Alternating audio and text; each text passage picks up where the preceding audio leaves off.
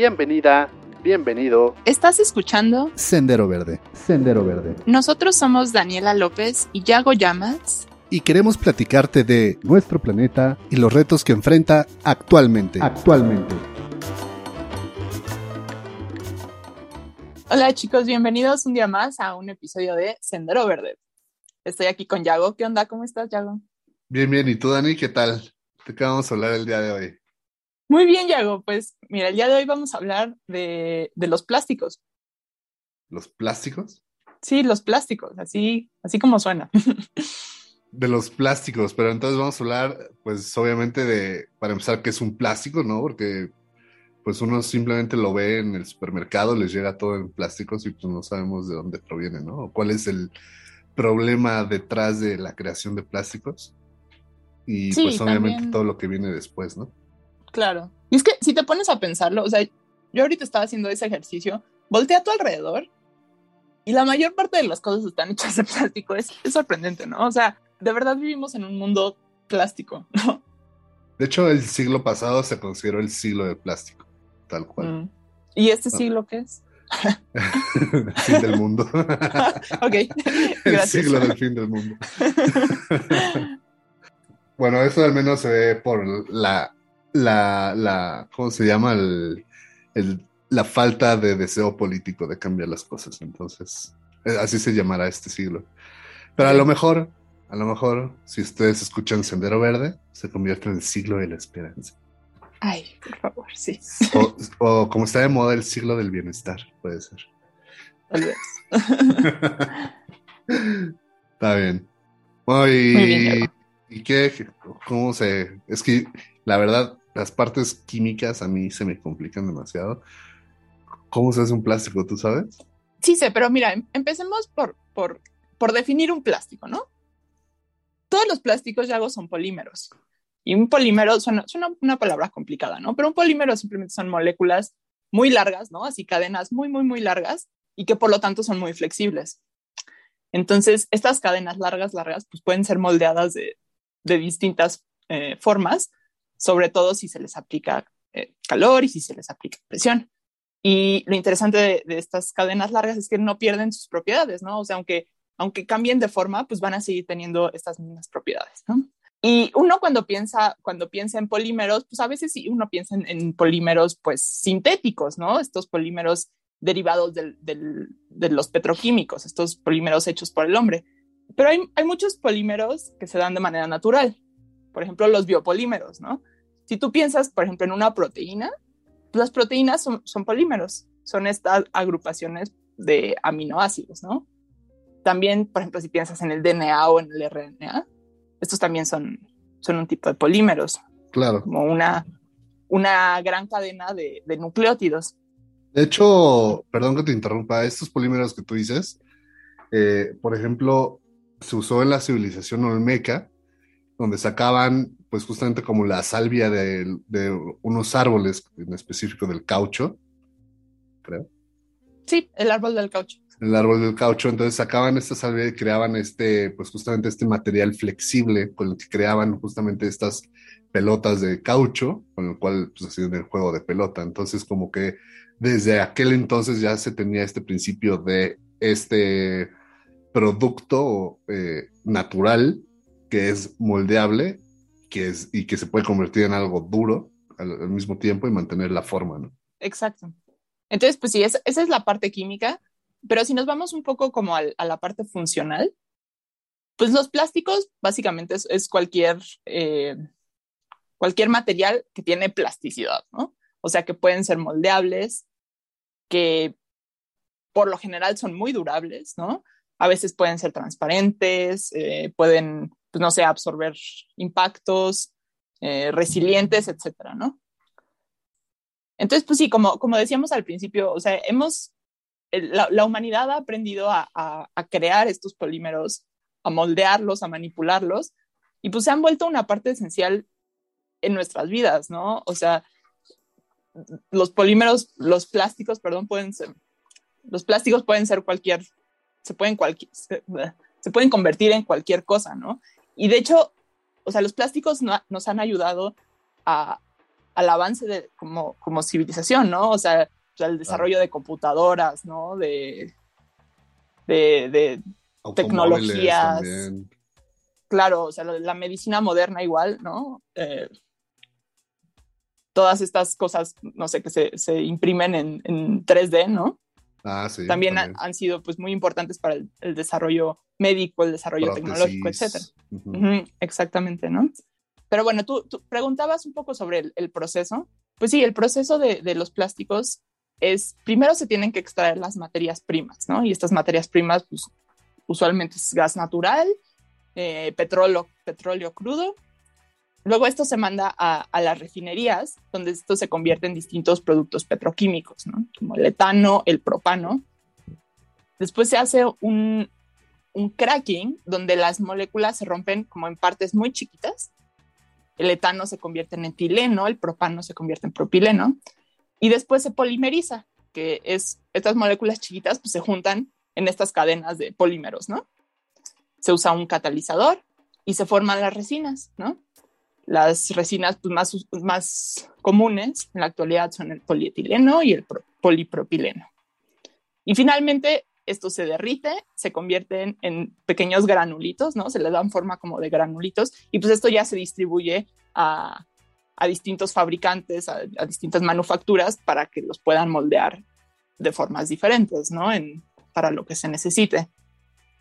Y precisamente muchos plásticos contienen información sobre su proceso de manufactura, ¿no? No sé si tú ubiques que, que las botellas de PET, por ejemplo, abajo tienen un simbolito de reciclaje, ¿no? Este triangulito y tienen un número uno.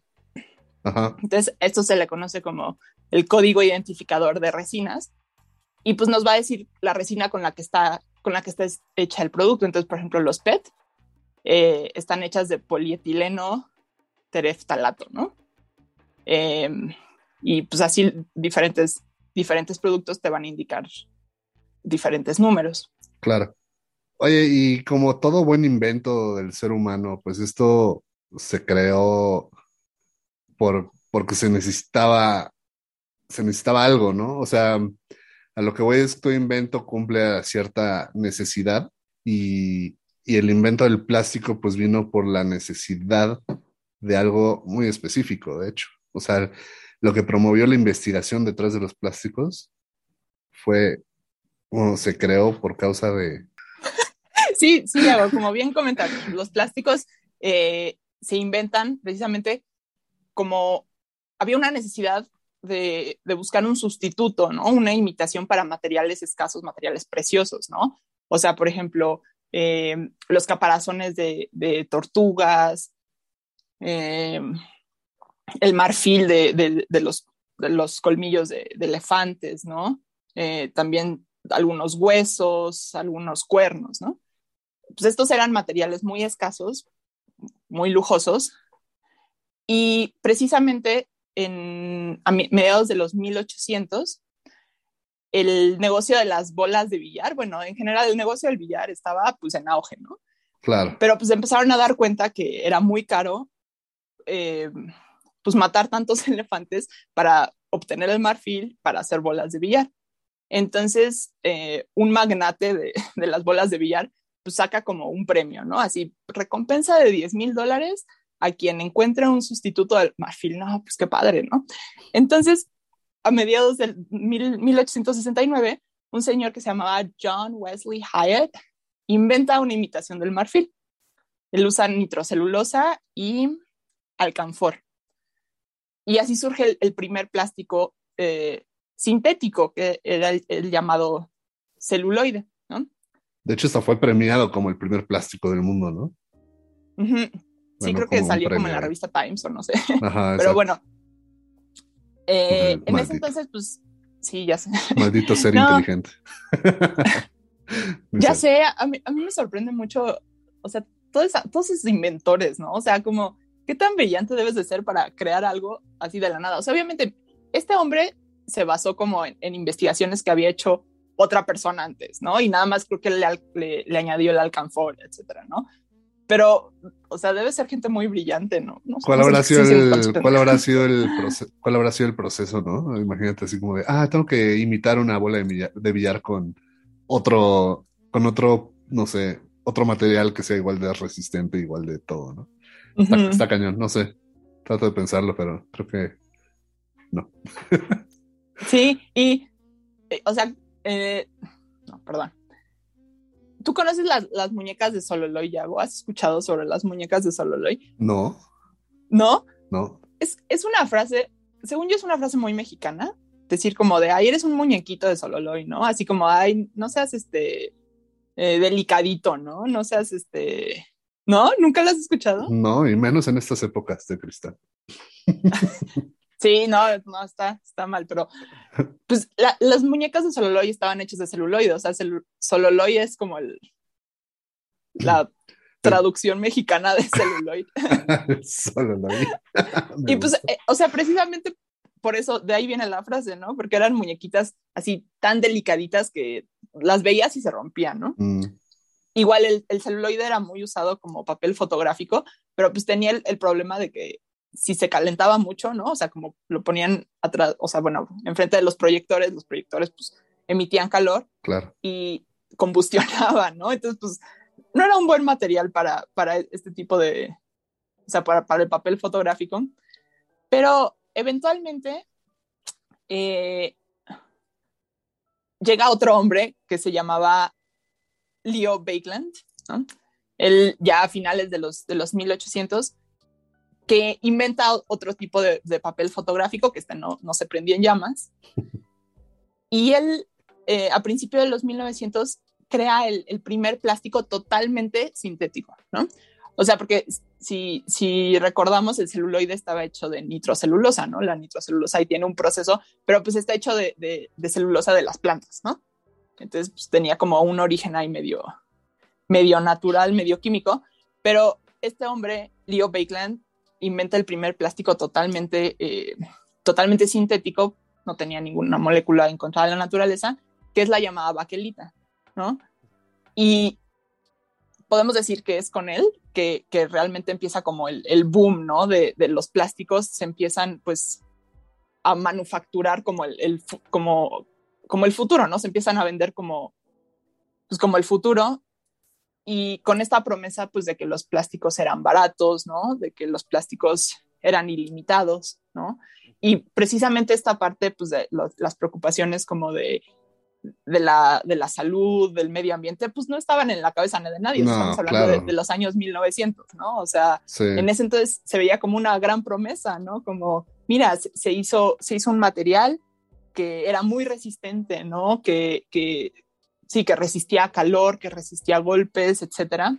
Y bueno, después de eso, unos años después llega pues la, la, el periodo de guerras, ¿no? Sobre todo en la, la Segunda Guerra Mundial, la, la, expansión de la industria de los plásticos fue vital para, pues para las victorias militares, ¿no? No sé si recuerden ustedes el capítulo de Fast Fashion, si no lo han escuchado, vayan a oírlo ahora mismo. Está muy bueno. Eh, es bueno. Hablamos un poco sobre el nylon, ¿no? El nylon, esta, esta fibra sintética. Pues bueno, el nylon fue vital, ¿no? Para, para la Segunda Guerra Mundial porque se usaba para muchísimas cosas, ¿no? O sea, para para hacer paracaídas, para hacer cuerdas, para hacer armaduras, etcétera, ¿no? También, por ejemplo, el plexiglas fue usado como un sustituto del, del vidrio para, pues, se, usaba en los aviones, ¿no? Sí, como en, en las cabinas, ¿no? Lo usaban para uh -huh. proteger justamente de las balas. Sí, justo. Entonces, pues sí, era, en ese entonces, pues era un material barato, era un material seguro, ¿no? Que, que podía ser pues, usado de, de, de, muchas formas, pero después de la guerra empieza a haber como un cambio en la percepción de, de, los plásticos. Ya no eran vistos como algo así totalmente positivo. Es más, la, la palabra plástico, pues a, hoy en día se usa, ¿no? Como para, para hablar de algo como barato, ¿no? Para hablar de, de cosas mmm, falsas, no sé, como, como en la película de Chicas Pesadas, ¿no? Que hablaban de, de las, de las plásticas, ¿no? y es que, o sea, precisamente el, el, hecho de que un material sea durable, pues le, le, conviene, le confiere muchos, muchos beneficios, ¿no? Pero eso también significa que va a ser indestructible, ¿no? Que, que va, va, a durar por siempre. Y es que ese, es un problema, ¿no? O sea, si, se piensa en, los objetos como, mira, me voy a comprar un vaso, ¿no? De plástico y este vaso me va a durar 30 años, perfecto, ¿no? O sea, que así sea. Pero el problema es que la mayoría de, de los productos plásticos que tenemos hoy en día a nuestro alrededor, pues son plásticos de un solo uso, ¿no? Entonces ahí sí hablamos de que, que si lo usamos una sola vez, se tira y esto va a quedar por siempre, ¿no? O bueno, por muchos, muchos años en el de medio hecho, ambiente. van a durar más que tú, tal cual. O sea, Pues sí. tu botella de plástico que tiraste a la basura va a durar más en el planeta que tú. Claro, y, y pues ahí es justo, ¿no? Cuando, cuando se convierte en, en, en un problema. Eh, Pues justamente este ya es tanta la- el exceso de plásticos de un solo uso que, pues, ¿dónde, o sea, a dónde va, no? O sea, para uno es muy fácil, obviamente uno no ve el problema. Para empezar, el problema de la, la producción, ¿no? Que mencionaste de todo el proceso de, la, de convertir, digamos, el crudo en, en un polímero, eh, pues justamente es mediante altos niveles de, de, calefacción, de energía que requiere, y esto pues obviamente se producen muchos gases de efecto invernadero, que bueno, pues van a la atmósfera, cambio climático, todo lo que ya sabemos. Entonces ese es el problema de al crearlo, ¿no? Pero ya después cuando uno va, va a un restaurante y le dan ya su bebida con el popote dentro, pues ¿qué va a pasar? Se va a tirar a la basura y uno ya lo elimina por completo, ¿no? De su mente. Ya, tú crees que ya, se, ya fue eliminado ese plástico, pero la realidad es que no. O sea, sigue ahí, sigue existiendo y tiene que ir a algún lado, ¿no? Y en su mayoría, pues son estos vertederos de basura que pues simplemente se van acumulando y acumulando y acumulando. Y, la, y una gran parte termina pues justamente en el océano, ¿no? Y antes de que pasemos a esto de, de, de los océanos, que es, es, muy importante hablar de ello, pero pues también quería, quería mencionar sobre los riesgos que, que es que impone, no, ¿cómo se dice? Ay, los riesgos que implican eh, la producción de, de, plásticos para la salud, ¿no? No sé si te has fijado que hay, hay botellas de plástico que dicen BPA free, ¿no? Así, ah, sí. no contiene BPA, ¿no? Entonces, pues esto, el BPA, el bifenol A, ¿no? Son, son aditivos que se le agregan a los plásticos durante la manufactura, pues para volverlos más durables, más flexibles, más transparentes, etcétera, ¿no? Pero hay mucha evidencia de que productos de este tipo, ¿no? También los, los llamados ftalatos, eh, se filtran, ¿no? O sea, de, de, los plásticos, si están en contacto con agua o con alimentos, pues estos van a llegar a, precisamente al agua, a los alimentos, y esto puede tener consecuencias muy graves en, en nuestro cuerpo, ¿no? Se han hecho investigaciones, por ejemplo, con el sistema endocrino, y una cosa por la que se, se preocupan, pues, médicos, investigadores, es por el efecto a largo plazo que, que va a implicar la acumulación de, de, todos estos materiales, ¿no? O sea, porque cuando, cuando empezó, digamos, el boom de los plásticos, pues por ahí de los 50, 60, ¿no? De, de, uh -huh. Del siglo pasado, ¿no? Entonces todavía no ha pasado mucho tiempo, ¿no? O sea, como para hacer pues, como estudios, ¿no? De, de entre generaciones, ¿no? Uh -huh. Exacto, del impacto que, que tenga en la salud. Entonces, pues sí hay que, hay que, es una cosa más en la que, que, que tenemos que pensar, ¿no? Claro. Pero bueno, Yago, tú, estábamos hablando de, del, que los plásticos van a dar a los, a los, ríos y eventualmente a los océanos. Sí, Dani, pues justamente estábamos hablando de eso, de, de, los ríos y océanos, y fíjate que yo tuve la oportunidad de ver, bueno, tuve la oportunidad de viajar a, a Malasia y estuve en una ciudad muy bonita que tiene como, es una ciudad muy, es de hecho, no, no sé si llamarlo ciudad, pero bueno, una ciudad pequeña, que está, es muy hermosa, la verdad, y bueno, tiene sus restaurantes, sus bares, y atraviesa un río, ¿no? Y justamente yo me fui una noche a caminar así por el río, pues para conocer, ¿no? Porque me gusta conocer caminando, entonces me aventuré así en la noche a caminar a lo largo del río, y no te miento, me causó mucho impacto. Yo iba caminando con una también, digamos, backpacker de China. Muy buena onda. Cherry se llama. Y se oh, llama. Cherry. Bueno, así se hacía llamar, obviamente no se llama así, pero. Sí, me encanta que los asiáticos tienen como su nickname, ¿no? Como Ajá, exacto, sí, sí. sí. sí. Para que lo entiendan Ajá. los gringos. Ajá, exacto. Así como, no, me, me, llamo Cherry, no te preocupes. Sí, ya, déjalo así. Pero mi vida real es. Ah, no sé. Sí. bueno, se llama Cherry. Entonces estábamos caminando y pasamos por un puente. Estaba muy bonita esa zona. Bueno, el chiste es que caminamos y subiendo el puente que cruzaba el otro lado del río, me di cuenta de, o sea, volteé a ver el río, no, no veía el agua, o sea, era puro plástico. Y me di cuenta ya tarde, ¿no? Y, y, yo así de, wow, qué demonios es esto, ¿no? O sea, nunca la había visto a esta magnitud. Obviamente Cherry me dijo así como de, como de, a, ver, o sea, deja de estarte sorprendiendo porque cada dos pasos era como de, wow, no lo puedo creer. Y para ella, creo que él lo, él lo veía como algo tal vez incluso ordinario. Entonces como que me decía así como de, güey, ya no exageres, así es, ya, venga, sigamos, ¿no? Y yo decía, bueno, ok, ya, sigamos. Pero sí me, sí me asusté por, por, la, por ver esa cantidad de plásticos, ¿no? Pero al mismo tiempo me pongo a pensar, seguramente si me voy al río de los remedios, va a ser lo mismo, ¿no? O sea, seguramente va a estar igual lleno de basura y no voy a ver el agua. Simplemente voy a ver todos los plásticos, toda la basura flotando, ¿no? Entonces, pues sí, también tenemos esa realidad. Y eso, pues obviamente, si no está tapado, pues se va a los océanos. Y pues desafortunadamente ahora ya incluso pues hay, hay una isla, ¿no? En el medio del Pacífico que pues es hecha de basura. Y se llama la, pues, la gran mancha de basura del Pacífico, que simplemente pues, está flotando, moviéndose con las corrientes, o más bien eh, todo el plástico llega a esa isla por las corrientes que se crean, bueno, por las corrientes oceánicas y se van acumulando en esa zona creando toda una isla de basura. Y es que cuando, o sea, cuando se dice isla de basura, yo como me lo imagino, es así literal como, ya sabes, como una isla de náufrago, así, pero hecha de basura, ¿no? No es así, no es, exactamente eso, es más bien como, imagínense ustedes una, sopa, una sopa turbia, ¿no? O sea, como algo así asqueroso, porque no, no solo, o sea, no, no son solo desechos grandes, ¿no? O sea, son desechos de todos tamaños, desde microscópicos, de menos de un milímetro hasta pues cosas, eh, no sé, botellas, sillas, etcétera, ¿no? No sé, estoy viendo unas sillas por ahí atrás en tu fondo, perdón. eh, sí, Yago, y, y es, es, impresionante. De hecho, hay, bueno, se estima que hay, hay en, en el mundo hay cinco de, estes, de estas islas, ¿no?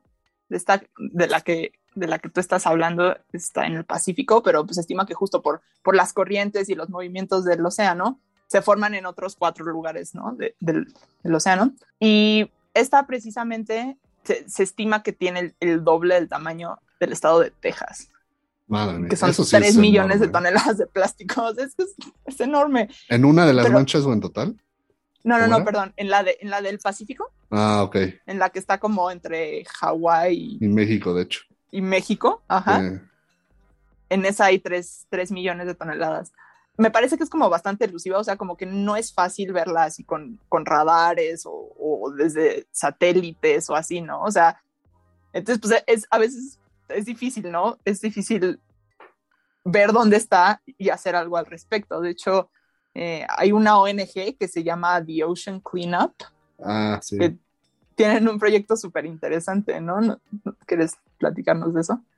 Ah, pues es, es, muy padre, es muy bonito. Porque lo que hacen es súper padre. Ellos tienen, digamos, su propia flota de barcos. Eh, en realidad, bueno, a ver, es una ONG, entonces pues, dependen mucho de las donaciones, de, de patrocinios, ¿no? Para, para seguir haciendo esto. Pero a mí me fascina porque creo que es como la única que en realidad, o sea, sin desmeditar a las demás o, el ángulo que se le da a una ONG, pero me gusta porque ellos van directamente al océano a limpiar. Y está padre porque lo que ellos hacen, imagínense que tienen dos barcos, como de estos tipo, o sea, balleneros, donde pues jalan, digamos, con un arpón, o sea, los balleneros lo que hacen es un arpón a la ballena, ¿no? Y luego la jalan, ¿no? Con el arpón y la meten al barco. Entonces ellos lo que hacen es, tienen dos barcos y cada barco está agarra, bueno, tiene una, hay una red enorme, gigantesca, como de pesca, digamos, donde un, eh, donde un extremo está amarrado a un barco y el otro extremo a otro barco. Entonces lo que hacen es, ellos van avanzando y jalando todo lo que está en la superficie, que justamente pues, son los plásticos. Ahora, estas redes pues están digamos, de profundidad llegan a unos 60, 90 centímetros para que obviamente los peces puedan escapar, tampoco van a una velocidad mayor. Entonces van lento para que los peces puedan escapar, pero capturando, digamos, todo el plástico que hay justamente en el, pues en la superficie del agua. Entonces está bastante padre porque es como poner las manos donde está la acción y eso es lo que a mí me, me fascina de esto. Obviamente, pues hay sus, sus contras, ¿no? ¿no? No contras en cuanto a la acción, sino sus, ¿cómo se le llama? Bueno, sus obstáculos, ¿no? Ajá, sus obstáculos que pues obviamente dependen mucho del clima, dependen mucho de identificar dónde está, ellos llaman los hotspots, ¿no? Estas zonas calientes o, digamos zonas de gran acumulación de plásticos. Y pues dependen de varios factores para, digamos, tener una recolección exitosa de plásticos, pero lo están haciendo y eso está bastante interesante. Sí, está súper padre. Y algo curioso es que en un inicio se pensaba que que aquí precisamente, ¿no? En estas islas, en, en medio del océano, es a donde iban a parar pues la mayoría de, de, los plásticos, ¿no? O sea, como flotando ahí, ¿no? En la superficie. Pero se hizo un cálculo, precisamente de esta, esta ONG, The Ocean Cleanup, hizo un cálculo, ¿no? De, de, de cuántos residuos había en, en los parches y demás. Y se estimó que solo era el 1% de todos los plásticos que terminan en los océanos al año, ¿no? Entonces, pues los, los científicos, los investigadores se, preguntaron, bueno, pues ¿de dónde está el otro 99%, no? Entonces, eh, pues parte de eso, eh, se, eh, parte de, de, del plástico que, termina en el mar termina degradándose en, en estos fragmentos chiquitos, ¿no? De, de menos de, de 5 milímetros. Y esto se puede ver, por ejemplo, se han tomado muestras de sedimentos, ¿no? De, del fondo oceánico y ahí se puede ver muy claramente, ¿no? Que en los últimos, no sé, 70 años, algo así, ha aumentado increíblemente, ¿no? La, o sea, aumenta la cantidad de, de, estos residuos plásticos y, y, sigue una tendencia muy clara, ¿no? La cantidad de, de sedimentos encontrados en, en, el fondo marino, de estos sedimentos plásticos, sigue la misma tendencia de la producción mundial de plásticos, ¿no?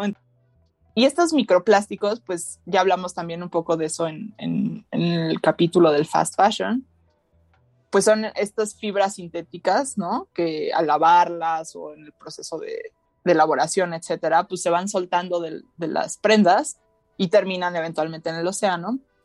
Pero pues también con el oleaje, ¿no? Con, con el paso del tiempo, los plásticos se van degradando y pues se van soltando estos, estos pequeños, estos pequeños fragmentos.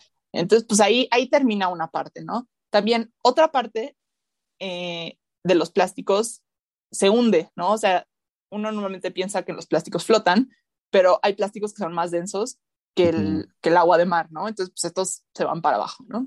Otra cosa que sucede también es que los plásticos a veces son colonizados, ¿no? Por pequeños eh, microorganismos, por pequeños eh, animalitos, ¿no? Molusquitos, crustáceos, etcétera. Eh, entonces ahí se pegan y ahí viven.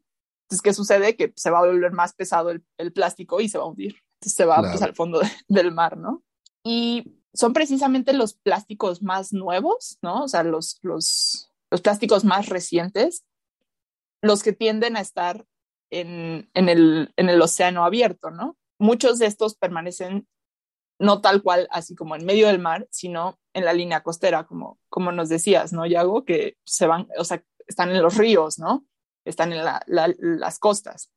Y, bueno, justamente también, por ejemplo, The Ocean Cleanup tienen también como otro proyecto aparte, donde ellos tienen como un captador de basura en los ríos, en algunos ríos. Entonces, todo lo que va, ellos tienen como un método para desviar justamente los plásticos hacia su colector para evitar que esos plásticos lleguen al océano. Entonces también está, bastante interesante.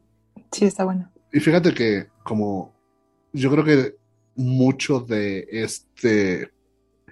Y, a ver, algo que me faltó mencionar es que el que exista, por ejemplo, The Ocean Cleanup para recoger el plástico, no significa que el problema se haya acabado. o sea, ellos, o sea, sigue existiendo. Y ellos lo que hacen es, bueno, recogen todo, y lo van separando y pues lo reciclable pues lo recicla y, ellos tratan de reciclar lo más que se pueda, ¿no? Porque no todo es reciclable. Entonces, este, pues al final pues se sigue, se sigue desechando, ¿no? Cierta cantidad de plásticos. Entonces, no, no se trata de que, ah, bueno, ya alguien más está haciéndose cargo de recoger el plástico de los océanos. No. O sea, no, no es con esa mira, es simplemente está quitando de los océanos para tratar de reciclar lo más posible, pero si quitaron 10 toneladas, ya llegaron 30 toneladas nuevas al océano. Entonces, pues el problema viene desde, desde la Tierra, desde la parte continental, donde es justamente se desperdician estos plásticos y se tiran, y pues obviamente es simple educación, ¿no?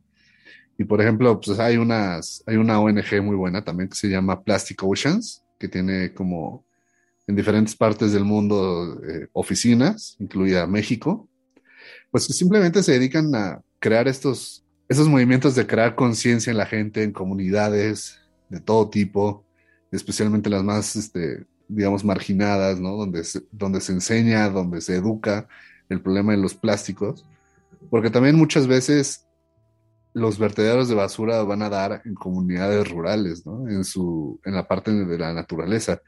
No sé si te acuerdas el capítulo pasado que te conté de biología, que hablamos de biología, si no lo han visto está bastante interesante, muy divertido. Escuchado. Si no lo han escuchado, perdón, está, escúchenlo, está muy bueno. Pero justamente te platicaba que fuimos a hacer una práctica de campo a Teciutlán, Puebla. Yo me acuerdo que, bueno, hacíamos eh, como que eh, hacíamos, eh, atrapábamos animales, contábamos, veíamos, identificábamos plantas, bla, bla, bla. Pero en una parte donde estábamos, pues digamos, caminando, había un vertedero de basura en medio de la naturaleza y estaba atascado, era así como un barranquito chiquito. Y justamente la misma gente, los pobladores, iban y tiraban su basura ahí. Y, y ahí se quedaba, y, y por años, ¿no? Entonces, pues también es esta parte de, crear conciencia, de educar, de qué se puede hacer, de cómo dividir bien, de cómo separar bien la basura, de cómo evitar la basura.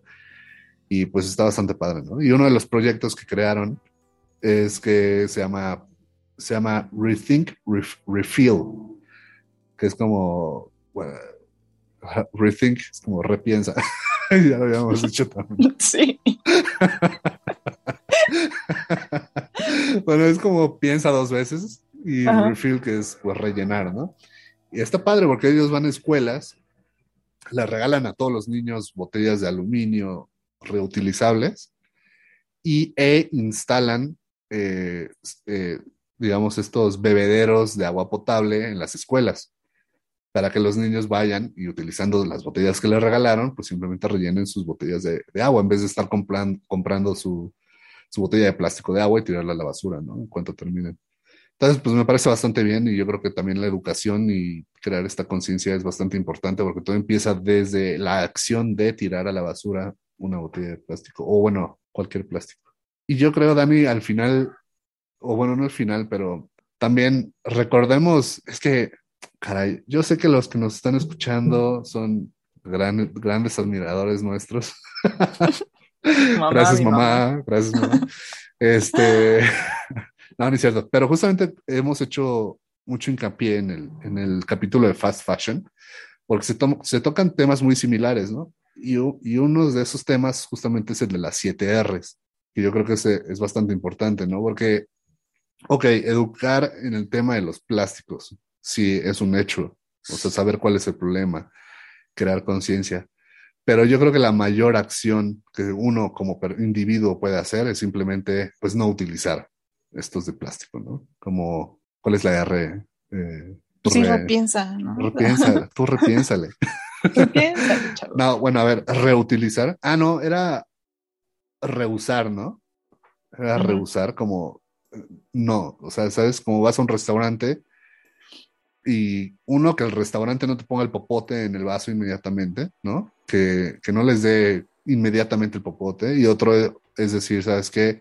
No quiero el popote, gracias. O sea, es como esta, de parte de todos, de decir, no vamos a utilizar esto en un principio, ¿no? Y obviamente pues hay alternativas, ¿no? Como el popote de metal, por ejemplo. Esto nada más hablando de popotes, pero hay muchísimos ejemplos, ¿no?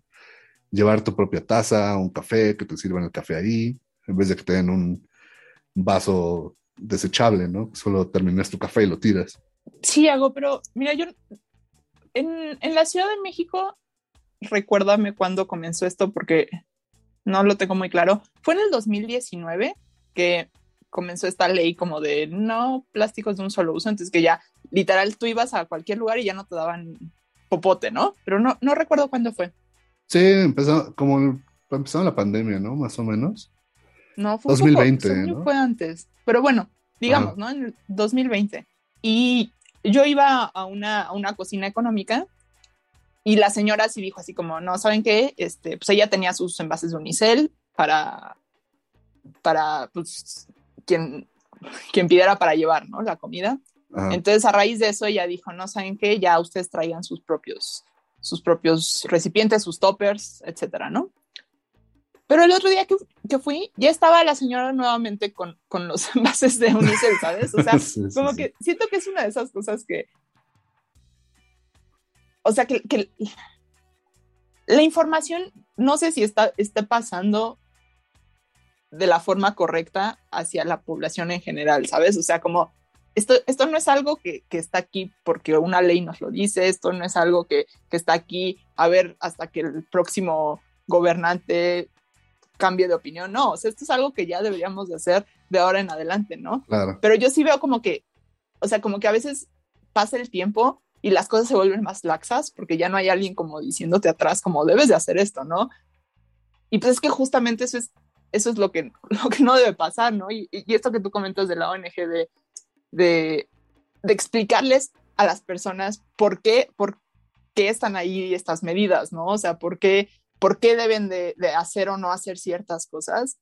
Creo que ese es, ese es mucho el problema, ¿no? Y no solo, o sea, no solo hablando de plásticos, ¿no? Sino hablando en general, ¿no? De, la pandemia, el cambio climático, etcétera, ¿no? O sea, como que a veces, pues las personas, ah, pues, ¿sabes qué? mi marchanta ya no me da bolsitas, ¿no? No, pues llevo, mi bolsita. Pero si la marchanta empieza a dar bolsitas otra vez, pues yo ya, o sea, ¿sabes? Digo, ah, pues perfecto, ya no llevo mi bolsa reusable, ¿no? Entonces, no, no creo que, o sea, no creo que esté pasando bien el mensaje, eso es a lo que me refiero. Sí. Y además agregando, pues, el gran tema que siempre ha pasado en nuestro país, en nuestro país, ¿no? Que es la impunidad.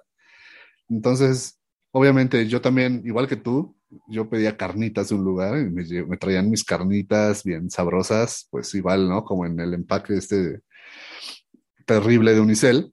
Y un momento igual, justo cuando pasó al mismo tiempo, me dijeron, no, jóvenes, sabe que ella va a tener que traer su propio, su propia, eh, digamos, topper o algo donde guardar la comida, porque esta ley que no sé qué, que no sé qué, ¿no? Y como al mes me, me volvían a traer, pues digamos, pues lo de Unicel, ¿no? Entonces yo creo que simplemente los negocios era como, oh no, esta ley es muy importante, hay que cumplirla, bla, bla, bla. Pero pasa el tiempo y ven que nadie va a corroborar, nadie va a checar si sí están cumpliendo con esta ley. Entonces de alguna forma dices, nada, ¿sabes qué? Volvamos a lo que teníamos antes, a lo mejor tenemos, regresan algunos clientes que les daba flojera a través de su propio topper, ¿no? Entonces dijeron, eh, business as usual, negocio como sigamos antes, no, no está pasando nada, nadie está viniendo a checarnos. Pues, hasta que no venga alguien a decirnos que estamos mal, lo seguiremos haciendo. Y yo creo que esa es la mentalidad que muchos negocios adoptaron, porque la ley sigue ahí, simplemente no hay quien haga cumplir esa ley. Claro, sí, sí, tienes toda la razón. O sea, no, sí, o sea, no, no es echarle la culpa, es que no es, no es, no es apuntar el dedo, ¿no? No es responsabilizar a la gente, ¿no? No es responsabilizar a los negocios, ¿no? Pero, pero sí creo que, o sea, no sé. Como no, yo creo que sí hay que responsabilizar, a los negocios para que sean más responsables, a la gente para que sea más consciente y al gobierno para que sea más responsable también. Sí, o sea, eh, a eso me refiero, o sea, como no, es, ay, es tu culpa, ¿no? Persona que, que como consumidor no, no va y hace esto. No, pero todos debemos de, de compartir ¿no? O sea, la, carga, ¿no? O sea, ser, pues sí. Claro. Responsables. Se ha dicho esa palabra como 40 veces en el último minuto, pero sí. Todos tenemos la culpa, la verdad. O sea, sí. pero pues si, tú... Y, y, por eso también mucha gente dice, ay, pero si yo dejo de usar plásticos, ¿qué? Todo va a seguir igual, ¿no? O sea, como que creen que la acción de uno, pues a lo, a lo mejor y no es significativamente no, como que a lo mejor la acción de uno no es significativa, Pero si ese uno puede convencer a otros dos, ¿no? Y esos otros dos convencen. Entonces, como una cadenita de, ¿sabes qué? De buena acción, de entre todos, la acción de todos, la acción individual en conjunto, ya es una acción mayor, ¿no? Y ahí es donde ya se hace un verdadero cambio y se presiona a las empresas, a los negocios a cambiar. Y esos negocios, la iniciativa privada, pues también, eh, digamos, influencia, influencia, como se diga, al gobierno a cambiar, ¿no? Entonces, pues, la, pues empieza por uno, como siempre dicen, ¿no? Empieza por uno, pero también, sí, creo que ya habíamos hablado un poco de esto, ¿no? O sea, como empieza por uno, pero también uno debe de, o sea, pero, o sea, me refiero a que debe de ir de arriba para abajo, de abajo para arriba, pero también de arriba para abajo. ¿no? Claro. como que si solo va para una dirección, pues... Sí, sí, no, estoy de acuerdo, porque además obviamente las empresas eh, creadoras de tanto plástico, pues obviamente le van a echar la, la, culpa al consumidor siempre, ¿no? Siempre va a ser así como de, no, es que tienen que, que eh, reducir, que tienen que ser conscientes, reciclar, separar bien su basura, ¿no?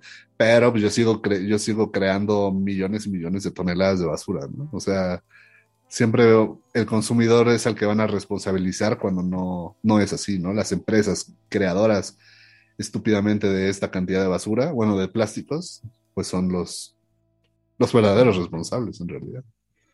Así es. Ah, qué caray, caray. Pero bueno, hay alternativas, ¿no? Para los plásticos. Sí. Y, y, y este, y bueno, obviamente, lo, como ya les comentaba, ¿no? Como rehusarse, rehúsense a usar los plásticos, reutilicen lo más que puedan y pues traten de no consumir y tirar. Pero pues también hay otras alternativas como los bioplásticos, ¿no? Que según esto son compostables, que, bueno, a ver, los plásticos están hechos ya más de materiales naturales, tengo entendido, que en teoría se pueden bueno, como dije, compostar y ya, ¿no? Se deshacen después de cierta cantidad de días. En teoría, como en mes y medio, ya tu vaso de plástico compostable se, te, se tendría que descomponer, ¿no? Pero hay un problema. bueno, y el problema es que, bueno, ha, ha, habido mucha crítica porque mucha gente a lo mejor tiene sus propias compostas en casa. Si no saben lo que es una composta, vayan a nuestro capítulo de, de huertos urbanos, está bueno. Este, bueno, el caso es que, que la gente, mucha gente creía que podían deshacer sus plásticos o sus plásticos compostables en su composta. Y resulta que no es así. Resulta que para que sean verdaderamente compostables tienen que ir a, a centros de composta industriales, donde se llegan a unas donde generan una altísima cantidad de temperaturas que logra descomponer justamente estos materiales. Pero ah. no es que tú lo puedas compostar en tu casa. O sea, entonces es compostable bajo ciertas Exactamente. Este, condiciones muy particulares. O sea, Exactamente. Si, si, se cae así en el monte, ahí se va a quedar, ¿no? Porque Ajá. hay alta temperatura, ¿no? ¿Qué, qué estafa? Exactamente. No, si lo avientas a la lava es compostable. Pues, sí, exacto. Al ojo de Sauron, ¿no? Ándale. exacto. Y este, entonces, pues tampoco es, es una opción. Pero hay, hay, hay, otras, hay otras cosas. Hay una empresa, obviamente esto no sucede en México, pero que sirva como ejemplo para algún ingenioso, algún inventor acá en México, ¿no? O que, o que tenga dinero y compre la licencia. Pero si se llama Mushroom Packaging, que es pues justamente empaques de hongos. Y tal cual, la ciencia no me la sé, pero el caso es que crean esta, este micelio de, de los hongos, o bueno, no sé cómo se dice, pero el micelio, lo crean de una forma, de una estructura, digamos, molecular dura, que te funciona muy bien como para empaque. Y esto es justamente, o sea, es, es en vez de todos los empaques que te da Amazon, lo pones en este empaque que está hecho de, a base de hongos, que es igualmente dura, es a prueba de agua, es resistente, pero lo más importante es que tú lo puedes, lo puedes desbaratar o romper con la mano y ponerlo en tus, en tus macetas. En 45 días desaparece. ¡Wow! Ajá. ¿Y qué o sea, tan caro será de...? Carísimo producir? seguramente, pero... pero, sí. pero es más como para empresas que, tengan, que quieran vender su producto y que quieran un empaque, digamos, responsable. Entonces, pues obviamente ya será el mayoreo y pues hay un business, ¿no? Pero seguramente es caro, pero pues obviamente pues, si tienes tu producto y te vendes bien, pues puedes hacer esto. Entonces está, está bastante, bastante chido. Sí, está padre. Sí, suena súper bien. Sí, y está bien bonito. Si ustedes lo buscan como empaque de hongos, tal vez, les aparece, ¿no? Y lo más chistoso es que en sí el empaque, o sea, digamos que tú pides un empaque para tu botella de agua que vas a vender en el mercado, ¿no? y ese empaque tarda en crecer siete días. En siete días está listo tu empaque. Wow. Sí, porque en siete días se crea el hongo. Entonces está súper padre. Ay, sí, está bonito. Sí, sí, sí, búscalo. Sí, es como cartoncito, ¿no? Bueno, Ándale, sí lo estás buscando, ¿no? Sí, es como cartón plasticoso. Wow, qué chido. Y pues hasta aquí entonces el tema de hoy, Dani. La verdad es que creo que creo que sí se puede hacer algo. Creo que hay soluciones alternativas. Creo que podemos tener un mundo mejor, pero pues es esfuerzo de todos y, y esperemos que con este capítulo ustedes hayan pensado al menos dos veces en utilizar algo de plástico que bien pueden evitar o que hayan encontrado alguna alternativa o hayan pensado en alguna alternativa en lugar a, algún producto que incluya plástico. Y pues eso sería todo el día de hoy. Sí, como bien dices, creo que ya no estamos, o sea, ya no vivimos en una era donde podemos aceptar todo tal y como nos venga, ¿no? Sino que realmente sí tenemos que ser muy críticos, ¿no? O sea, como estoy en un súper donde me venden limones en red, pues sí, la conveniencia porque está ahí, ¿no? Pero pues tal vez irte a otro lugar donde puedas comprar tus limones, ¿no? Así a granel, ¿no? O sea, no es tan fácil porque sí, ya estamos acostumbrados pues a una comodidad, ¿no? O sea, antes, por ejemplo, no existía el servicio a domicilio de que te llevaban la comida, ¿no? Ahora ya, ya está ahí, ya te llevan el súper, te llevan la comida, te llevan todo, ¿no? Entonces ya estamos muy acostumbrados a esta, pues sí, esta comodidad, a esta, y no, no, no digo necesariamente que sea flojera, pero sí estamos en, en, en, o sea, vivimos en un mundo donde todo es muy rápido, muy fácil, ¿no? Entonces hay que, o sea, como tomar un paso atrás y analizar la situación, ok, esto me está llegando del restaurante, mi sushi me está llegando en plástico. Eh, híjole, pues tal vez sí es muy cómodo cuando tengo hambre pedirme un sushi, pero tal vez no sea la mejor opción, ¿no? Tal vez no sea la mejor idea porque el sushi está muy rico y lo que sea, pero pues al final del día estoy contaminando, ¿no? Entonces, creo que para mí la conclusión sería como, pues sí, pensar las cosas dos veces, ¿no? O sea, ser, ser mucho más críticos de lo que, lo que venimos siendo, no dejarse llevar por, por esta falsa sentido de comodidad, sino pues realmente sí evaluar si vale la pena o no, eh, pues adquirir algo que, que, está envuelto en un plástico de solo uso, adquirir algo que, que, uno sabe que ya no lo va a usar y que va a ir a, a los vertederos, que va a ir a dar al océano y ahí va a seguir por muchos años, ¿no? Entonces, pues sí. Muy bien. Muy bien. Pues muchas gracias por escucharnos y ya será hasta el próximo capítulo. Muchas gracias. Gracias, nos vemos. Bye bye. Esto fue Sendero Verde. Sendero Verde. Si te gustó este podcast, síguenos y compártelo. Te invitamos a que visites nuestro Instagram y nuestra página web www.senderoverde.org para que no te pierdas nada. Y sin más que agregar, nos escuchamos en el próximo episodio.